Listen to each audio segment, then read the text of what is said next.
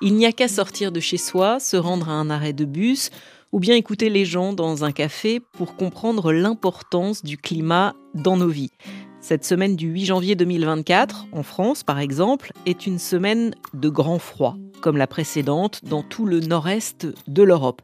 Un froid hivernal avec des températures négatives dans un contexte de réchauffement climatique. Une histoire de Moscou-Paris du nom de ce courant d'air froid pendant que d'autres, ailleurs dans le monde, subissent des cyclones et des tempêtes de plus en plus puissants. Bon, si vous m'avez écouté jusque-là, c'est peut-être que ces questions climatiques et environnementales vous intéressent. Mais savons-nous en parler?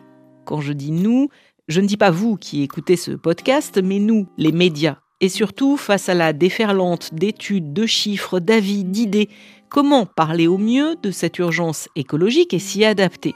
J'ai voulu en discuter dans cet épisode avec Simon Rosé, un journaliste habitué de témoins d'actu et qui a désormais la charge du service environnement-climat de RFI.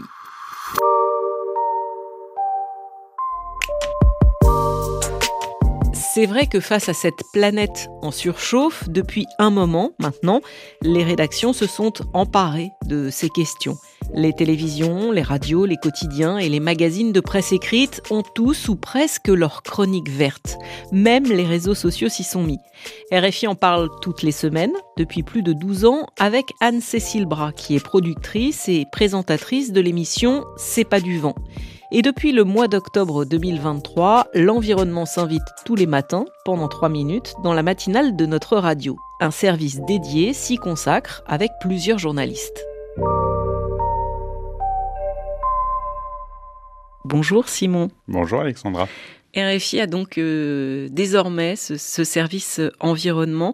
Pourquoi avoir voulu la création d'une entité spécifique? Ça s'inscrit dans quelle logique? Une volonté de monter en puissance sur ces sujets, puisque ce sont des sujets qui demandent d'avoir du temps, qui sont complexes, qui sont variés, puisque environnement, climat, ça veut un peu tout et rien dire. Euh, environnement, on peut parler de qualité des sols, de biodiversité, de, désertification, d'énergie également, de système énergétique, de négociations diplomatiques internationales. Climat, on parle de sciences climatiques, on parle de météo, on parle de catastrophes. Donc ça nécessite d'avoir des gens qui s'y consacrent à temps plein, qui se sous-spécialisent dans ces sous-dossiers du vaste dossier euh, environnement-climat. Et puis parce que bah, tout simplement, c'est le monde dans lequel on vit aujourd'hui, un monde qui change. C'est un peu notre métier également de documenter ces changements, ce qui est fait pour s'y préparer, pour y faire face avec un besoin donc d'expertise et de spécialisation, d'avoir des gens qui travaillent sur ces dossiers à temps plein. Il y avait déjà des choses à RFI avant, on avait des référents environnement dans chaque service. Là, l'idée, bon, bah, c'est de passer à la vitesse supérieure et de mettre tous ces gens dans la même pièce pour qu'ils travaillent ensemble, pour qu'ils fassent du, jus de cerveau euh, ensemble sur ces, sur ces dossiers pour informer au mieux les auditeurs d'RFI et les lecteurs de notre site internet et de tous ceux qui consultent ce qu'on fait tu dis monter en puissance. Alors, il y a une manière particulière de, traiter, de parler de, ces questions climatiques, environnementales. C'est vrai, tout à l'heure, tu as employé aussi plein, plein de mots. Alors, j'emploie volontairement ces deux mots, climat et environnement, parce que pour être transparente avec ceux qui, qui nous écoutent, quand nous avons discuté tous les deux avant cet entretien, tu m'as dit, il faut vraiment faire attention aux amalgames, il faut être extrêmement précis. Ce ne sont pas des sujets comme ça en l'air. On parle de chroniques vertes souvent, mais ça va bien au-delà. Oui, parce que ce sont, encore une fois, ce sont des sujets qui sont complexes. Et il faut pas tout mélanger parce qu'on entend beaucoup de choses. Il y a beaucoup de gens qui n'arrivent pas à faire la différence, par exemple, entre météo, le temps qu'il fait aujourd'hui, et le climat, qui est plus sur le temps long.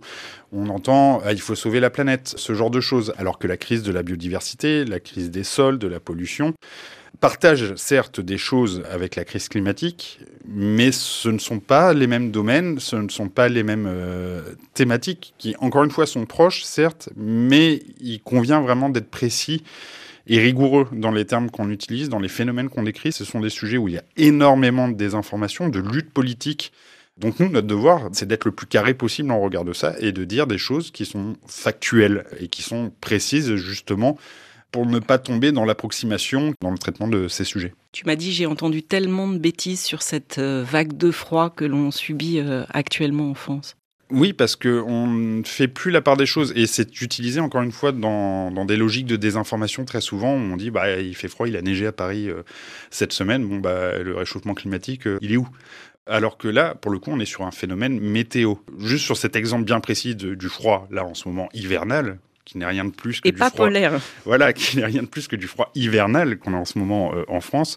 L'indicateur thermique, la moyenne des températures en France hier, qui était la journée la plus froide, c'était 0,14 degrés. Tu sais, c'était quand la dernière fois qu'on a eu ça? Pas du tout. L'an dernier, l'hiver dernier. Donc ça n'a rien d'exceptionnel comme on a pu l'entendre ou le dire. Et c'est un bon indicateur du réchauffement climatique parce qu'on n'est plus habitué à ce qu'il fasse froid. Des températures comme ça, dans les années 2000, c'était euh, 7 sur 10, 7 hiver sur 10. Maintenant, dès qu'il fait un peu froid, on est tout étonné. Oh, il neige. Oh, bah oui, c'est l'hiver.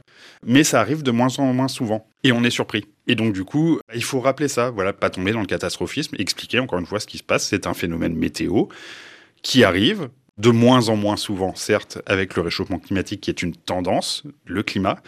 Mais ça reste bon, bah voilà, un froid hivernal qui est dans les normales de saison, euh, un petit peu en dessous, mais qui dit normal, ça veut dire qu'il y a des fois c'est au-dessus, des fois c'est en dessous.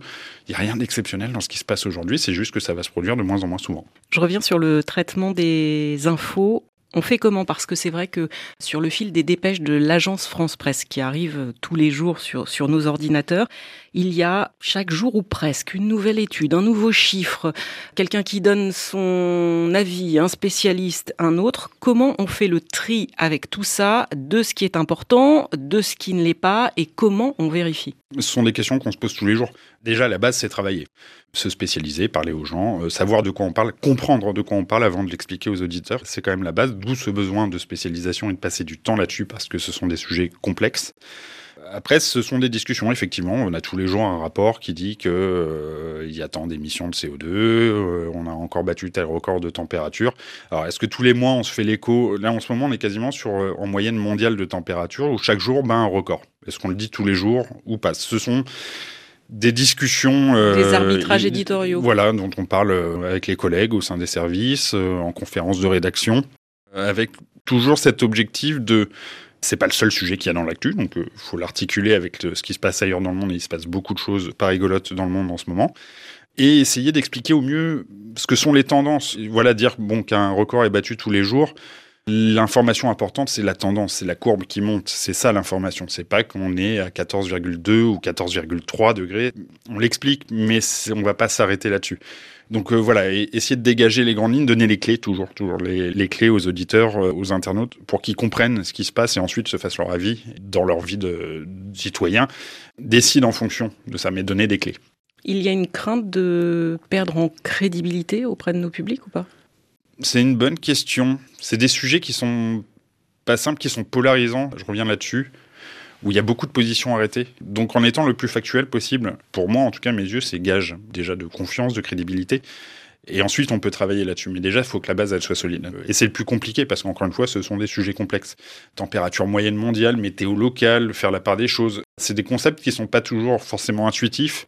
Donc, toujours se rattacher, voilà, aux faits. La base du métier, mais se rattacher aux faits.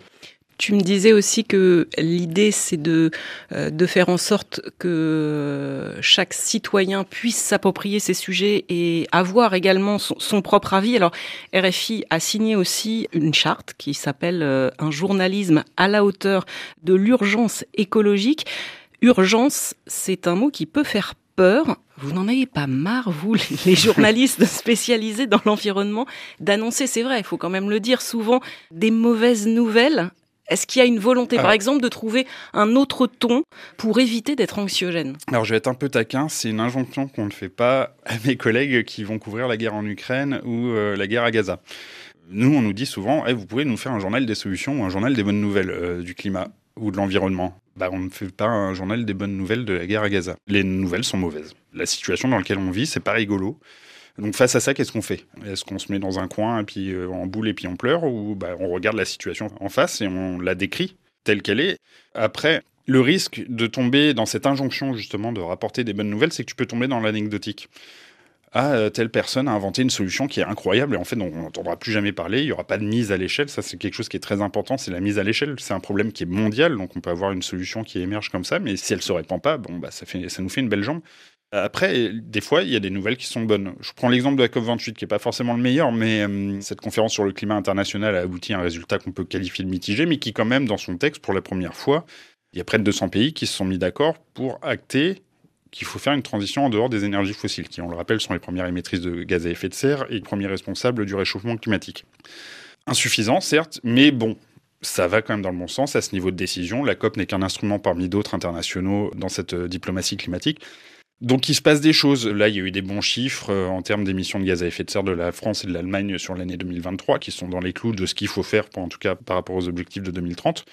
Donc euh, voilà, on le dit aussi. Mais après, le tableau est noir. On bat des records. Donc les cartes sont mauvaises. On a des cartes en main. Elles sont, elles sont pas bonnes. Mais il faut le dire parce que c'est à partir de là qu'on agit. Une fois qu'on a une donnée, on connaît notre situation de la façon la plus précise, la plus claire possible, là on peut agir. Si le constat est faussé dès le départ, euh, ça marche plus. Bon, si je comprends bien, on essaye de trouver quand même un, équilibre dans toutes ces infos. Vous vous donnez aussi des challenges ou pas? Ce qu'on peut essayer de faire, et on ne le fait pas assez euh, à mon goût encore, on devrait le faire plus, c'est identifier en tout cas plus ceux qui agissent. Mettre en avant, être dans l'action, qui est un moteur qui est puissant. Parce que c'est vrai, cette avalanche de mauvaises nouvelles que j'évoquais, c'est plombant. Ça, c'est les scientifiques le disent, les gens qui bossent sur le sujet le ressentent. Donc être dans l'action, c'est quand même un moteur qui est assez, euh, assez puissant pour, pour s'en prémunir. Et ça, c'est quelque chose qu'on peut faire plus. Les initiatives. Encore une fois, sans tomber dans l'anecdotique. Mais voilà, présenter plus des gens qui sont dans l'action, par exemple, ça, c'est une des choses qu'on peut améliorer clairement. Ça, c'est plus compliqué à faire ou pas? Oui, parce que bah faut les connaître ces gens dans le monde entier. Donc ils sont où? On les repère comment? Donc c'est du travail encore. Ça demande de faire du terrain, du reportage, de se déplacer. Et donc ça demande du temps, ça demande de l'expertise euh, pour déjà savoir également si ça vaut le coup d'en parler ou pas. Il y a tout un pan qu'on appelle le journalisme de solution, qui est un peu, euh, un peu moins maintenant, mais qui était très à la mode à un moment, où on met en avant justement des solutions. Mais c'est pas le journal des bonnes nouvelles, encore une fois. Le journalisme de solution, c'est des solutions qui sont mises en place, qui peuvent répondre à un problème. Qui peuvent donner des idées à d'autres. Qui peuvent donner des idées, mais surtout, c'est des choses qui ont un impact. Et parler de ces solutions ne veut pas dire taire leurs limites, parce que toute solution a des limites, donc il faut les mentionner également. Donc c'est tout un pan du journalisme, de journalisme d'action, encore une fois, j'utilise ce terme, qui vise à identifier un peu ces solutions sur ce qui peut être mis en place. Un exemple un peu bête, là je quitte le climat, je parle le plus de biodiversité, santé, recrudescence de paludisme dans une communauté en Afrique. Pourquoi? Parce qu'il y a plus de moustiques. Pourquoi? Parce qu'il y a moins de chauves-souris, parce qu'on a des boisés. Solution, on reboise, on implique les communautés locales pour que la forêt soit non plus exploitée, mais habitée, entre guillemets. Chauves-souris reviennent, moustiques en, moins, et l'incidence du palu diminue.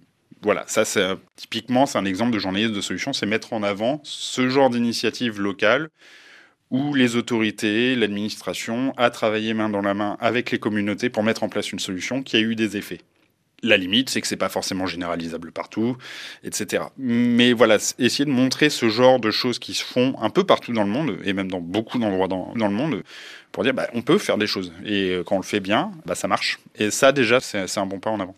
Tu parles du monde. Il y a une autre particularité, évidemment, pour RFI, c'est que c'est un média international avec un bassin d'audience hors de l'Hexagone qui se situe beaucoup en Afrique, avec des problématiques qui sont aussi différentes que sur d'autres continents. Tu évoquais euh, notamment le paludisme.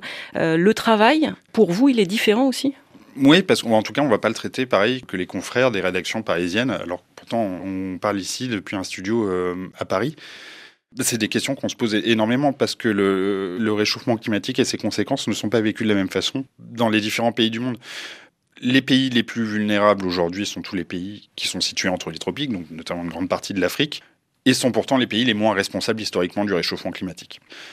Quand on parle d'atténuation, donc l'atténuation, c'est tout ce qu'on fait pour atténuer le réchauffement climatique, donc c'est principalement la baisse des émissions de gaz à effet de serre. C'est pas l'Afrique qui est responsable. On va être plutôt sur des enjeux d'adaptation au changement climatique, à ses conséquences, l'érosion côtière, la progression de la désertification, ce genre de choses, les inondations qu'on peut voir dans l'est de l'Afrique ou en RDC en ce moment. Donc dire que la France a baissé de 4,6% ses émissions, est-ce que c'est on doit faire le paquet là-dessus? Euh, C'est des questions qu'on se pose, euh, qui encore une fois sont tranchées lors des discussions éditoriales. Les pays du Nord, les pays de l'Occident ont une responsabilité historique et doivent doivent diminuer leurs émissions de gaz à effet de serre, il faut qu'on le rapporte, mais est-ce que c'est ce qui intéresse le plus nos auditeurs comparé à ce que eux vivent sur le terrain, dans leur voisinage, chez eux? Euh, Voilà, c'est des questions qu'on se pose et c'est un débat qui est vivant. Mais après, je reviens à ce que je disais tout à l'heure, il n'y a pas 36 000 solutions. Le terrain, parler aux gens, aller sur place, rencontrer, discuter. Faire appel à nos correspondants. Faire appel à nos correspondants. Euh, bien sûr, on a une chance à RFI d'avoir euh, des correspondants dans quasiment tous les pays du monde. Les auditeurs, euh, faire des liens avec eux, il y a plein de choses à inventer. Ce sont des choses auxquelles on réfléchit aujourd'hui. Qu'est-ce qu'on peut mettre en place? On a quelque chose. On a quelque chose à RFI qui s'appelle RFI Planète Radio, qui recueille des témoignages de première main d'auditeurs, d'internautes du monde entier qui nous racontent leur quotidien. On a les clubs RFI, on a des choses sur lesquelles on peut s'appuyer, qu'on peut faire plus. Et c'est ce qu'on va essayer de mettre en place, oui. Les prochains sujets dans la matinale de RFI qui seront euh, abordés par l'équipe, ce seront lesquels? Euh, C'est un peu dur euh, de te répondre maintenant parce que c'est vraiment quelque chose qui est fait au jour le jour pour essayer de coller à l'actualité. Après, il y a des périodes de vaches maigres d'actualité, donc on a des sujets un peu plus, un peu plus intemporels. Euh, moi, j'aime, moi, après, c'est un tropisme que j'ai. J'aime bien la science du climat. Je trouve que c'est assez passionnant. Sur les températures océaniques, par exemple, en ce moment, qui battent des records. On a des niveaux, là, pourtant, on est tout début janvier, on a des niveaux de température qui sont l'équivalent d'un record d'été c'est pas bon quand on connaît l'importance de l'océan pour le, pour le climat. Qui expliquait un peu ce qui se passe. Mais là, pour te dire ce sera quoi le programme dans les jours à venir, je ne peux pas, il n'a pas été fait. Et en tout cas, à chaque fois, il y a une volonté de, vulgariser euh, au maximum. Merci beaucoup, Simon, d'être passé dans Témoins d'actu.